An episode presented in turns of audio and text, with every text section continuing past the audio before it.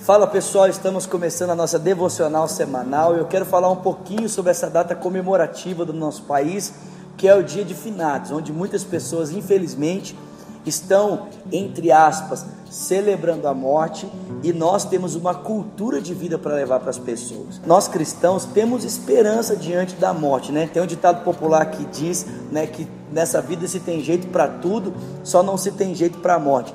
Mas o nosso Senhor Jesus Cristo, ele deu jeito na morte. E se você abrir a sua Bíblia em 1 Coríntios capítulo 15, que talvez seja o texto das Sagradas Escrituras que seja mais rico em conteúdo sobre essa questão da ressurreição dos mortos, o apóstolo Paulo vai, é, vou sintetizar aqui o argumento de Paulo em dois pontos. O primeiro ponto é o seguinte: se Cristo não ressuscitou dos mortos, Paulo vai dizer que vã é a nossa fé. Eu e você precisamos entender que a ressurreição é um ponto importantíssimo para a nossa esperança, importantíssimo para a nossa fé. Por quê? Porque toda garantia que nós temos de que a obra de Cristo foi aceita por Deus o Pai e de que aquilo que Cristo né, proclamou sobre si é verdade, aponta para a ressurreição. Né? Vou dar um exemplo aqui para ficar mais claro. Você se lembra que o sumo sacerdote, uma vez por ano, ele entrava no Santo dos Santos para oferecer um sacrifício, para que o perdão dos pecados fosse aceito e a ira de Deus fosse removida do povo, o povo pudesse voltar a ter paz e pudesse ser então bênção para si mesmo e para as outras nações da terra. Mas se o sumo sacerdote morresse, então o povo sabia que a ira de Deus ia permanecer e durante aquele tempo eles estariam então debaixo dessa ira.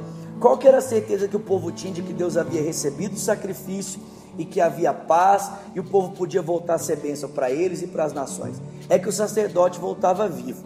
Quando o sumo sacerdote ele voltava vivo do Santo dos Santos, então as pessoas podiam ter essa certeza de que o sacrifício havia sido aceito, né? Porque caso a oferta não fosse aceita, Deus matava o sumo sacerdote lá dentro. Qual é a garantia que nós temos de que Deus recebeu o sacrifício do Senhor Jesus Cristo e nós podemos ter esperança agora diante da morte, podemos confiar nos méritos de Cristo? Primeiro, Jesus ressuscitou dos mortos. Ele voltou da morte para a vida. O nosso sumo sacerdote, ele está vivo. E segundo argumento de Paulo é o seguinte: como é que vai acontecer? Se esse negócio de ressurreição existe, como é que nós podemos entender a ressurreição do nosso corpo? E Paulo vai dizer que existem corpos diferentes, um é o corpo dos anjos, o outro é o corpo das estrelas, outro é o corpo dos homens, outro é o corpo da criação, mas basicamente ele vai dizer: olhe para uma planta. Quando você semeia a planta, ela não é o corpo que ela vai voltar a ser, mas de alguma forma a planta que vai surgir da semente tem uma relação com a semente.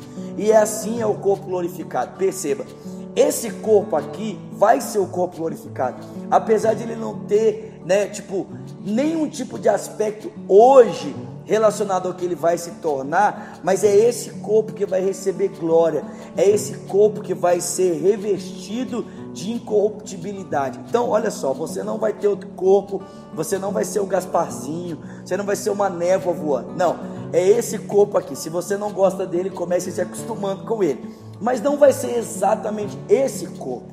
Né? Ele, ele vai ser como uma semente para o corpo glorificado. Vai haver uma relação entre eles ao mesmo tempo que vai haver uma desconexão. Por quê?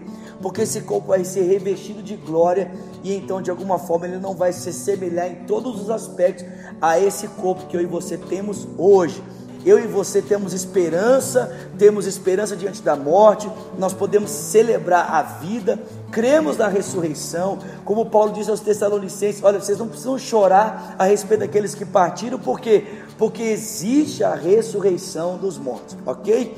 Então deixo com você essa mensagem no dia de hoje e incentivo você a compartilhar a tua esperança com aqueles que estão chorando, a compartilhar essa fé com aqueles que estão precisando de serem consolados, como nós, nós somos consolados com a realidade da ressurreição, ok? Deixo com você aí mais uma vez os nossos patrocinadores, nosso agradecimento e a indicação o Box Clube 95 e também a Abapave. Ambos, né? O telefone está aí na tela. O Instagram do pessoal da Box está aí na sua tela também. Então deixa aí o telefone.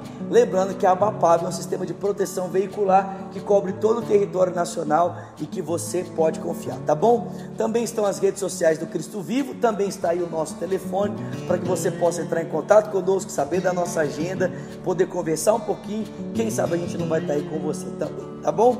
Deus abençoe você. Até semana que vem. Se Deus quiser, aqui na Devocional Semanal no Caminho. Até lá.